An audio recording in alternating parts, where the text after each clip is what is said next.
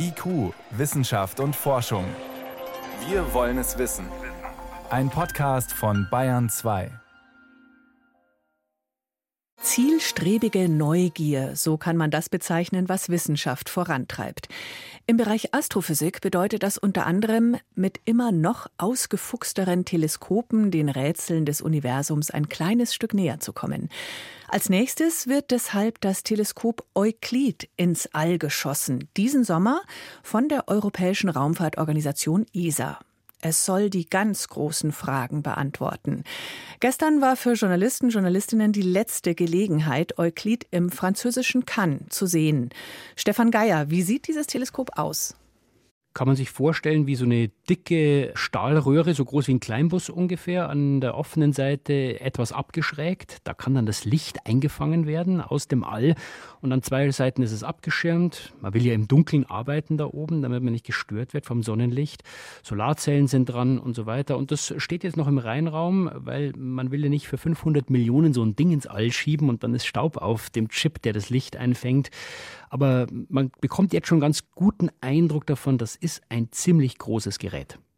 Und dieses neue Teleskop soll jetzt, Achtung, die allergrößten Rätsel des Universums lösen. Und das sind welche nochmal? Es gibt ja viele Rätsel da draußen, wie bei uns auf der Erde. Und naja, für unterschiedliche Fragen braucht man unterschiedliche Werkzeuge. Und Teleskope, das sind ja so die Schraubenschlüssel oder die Kameras der Kosmologen, kann man sagen. Und was die am meisten umtreibt, immer schon, sind eben diese zwei Rätsel. Das klingt schon ziemlich komisch. Was ist dunkle Materie und was ist dunkle Energie? Warum eigentlich dunkel? Warum diese Bezeichnung?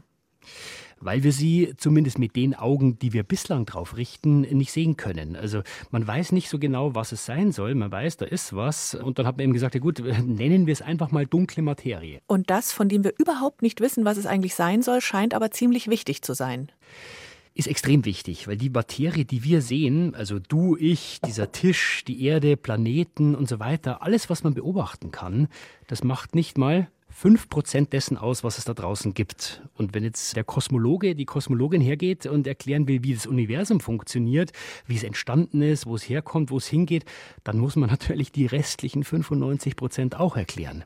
Das klingt völlig verrückt, dass wir nur 5% von dem begreifen, mitkriegen, was da sein soll. Woher weiß man denn, dass da noch 95% anderes ist, wenn man es doch nicht sieht? Wir können ja mal eine Reise machen, dann kann man sich es vielleicht vorstellen. Eine Reise mit der Aufgabe, dass wir das Universum zusammenbauen müssen, wie mit so einem Baukasten, damit es so funktioniert, wie wir es eben beobachten können. Also da gehen wir mal davon aus, da ist nichts jetzt erstmal da.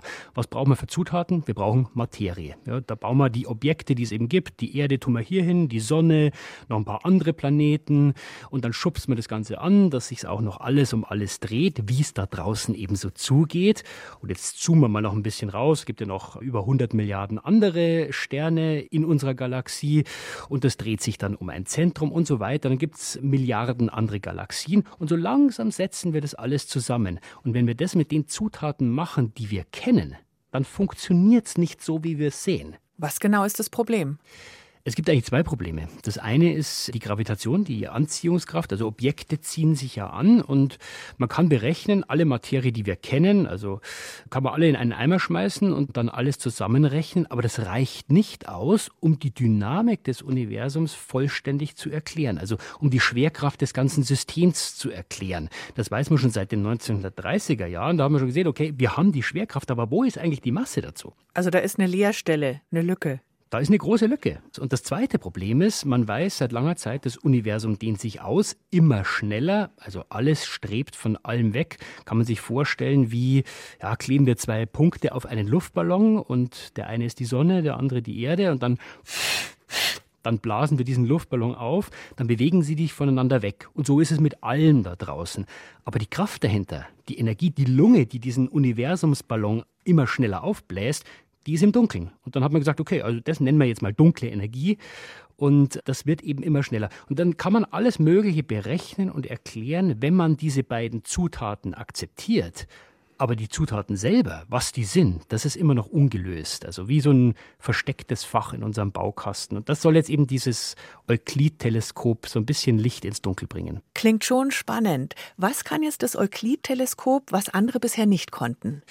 Also dieses Teleskop soll so eine Art geometrische Landkarte des Universums erstellen, kann man sagen, auf einer großen Zeitskala, also weit zurück in die Zeit, in die kosmische Geschichte blicken.